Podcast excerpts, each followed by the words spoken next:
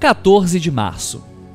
Como eu sempre estava adiando para ser feliz, quando eu fosse adulto, ou rico, ou uma celebridade, ou formado na faculdade, ou casado, eu percebi que pensava na felicidade em termos absolutos.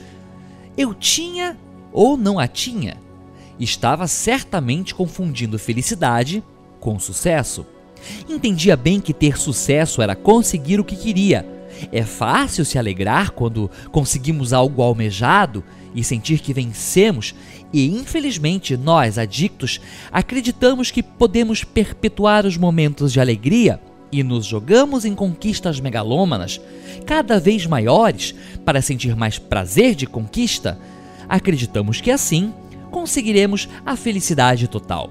E quando não a conseguimos, quando não conseguimos nosso sucesso, ficamos frustrados e com a autoestima muito prejudicada. E nossa autoimagem reflete o que temíamos, que somos fracassados. Enquanto eu me comportava dessa forma, querendo toda a felicidade, a arca do tesouro inteira, eu deixava as pequenas joias que me apareciam escorrerem por entre os dedos. Não percebia que a alegria e a tristeza são apenas dois lados da mesma moeda. E é bom que seja assim, Fui ensinado a ser otimista e esconder a tristeza como se tristeza fosse uma grande vergonha e um perigo, porque pode levar à depressão. Minha mãe se empenhava muito para que usássemos a fachada de uma família perfeita, cheia de dentes. E negávamos que a depressão poderia ser uma doença da família, porque essas coisas não existiam em nossa família ainda que a minha avó tivesse tentado o suicídio e alguns parentes terem estado até em manicômios. Em recuperação, me permiti saborear a tristeza como um sentimento válido, só meu.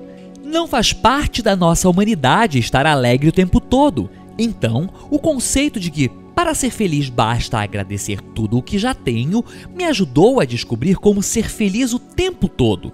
Basta ser grato a Deus e assim me libertei da incessante busca por sucesso e me concentrei nas coisas que achava que tinha direito como garantidas: ouvir boa música, meditar, aprender um novo idioma, praticar corrida, dançar, jardinar e ter plenas funções vitais para tudo isso, ter saúde para trabalhar minha lista é imensa. Se eu ficar triste, agradecerei. Meditação para o dia. Só por hoje aproveitarei o dia com alegria e se tiver que ficar triste, vou confiar em Deus, como sugere o passo 3, porque isso também vai passar.